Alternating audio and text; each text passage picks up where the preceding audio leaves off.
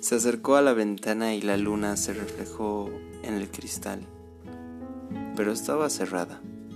Las luces estaban apagadas. Había llegado después de terminar un día nuevo dispuesto a descansar. Así que, en cambio, dio media vuelta para apacar. Se puso cómodo en su asiento. Tomó su celular y se dispuso a desplazarlo un rato, mientras pensaba en qué comer.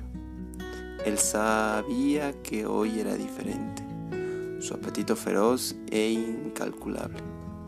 No había comido ni había comida terrenal que fuera suficiente. Hoy, pero, deseaba algo más. Deseaba las luces de las estrellas. Pero esas de que se filtran sobre su cabeza.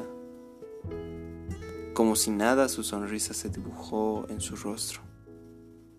Así que a manera de juego tomó su celular fingiendo hacer una llamada. Hola, espacio.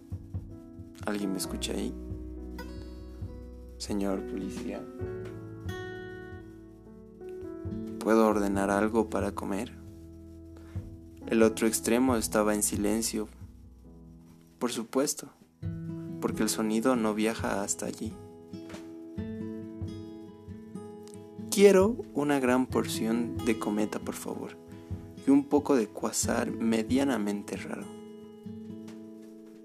Él se rió, pero sabía que lo necesitaba porque cuando es tu corazón el que se muere de hambre, es diferente.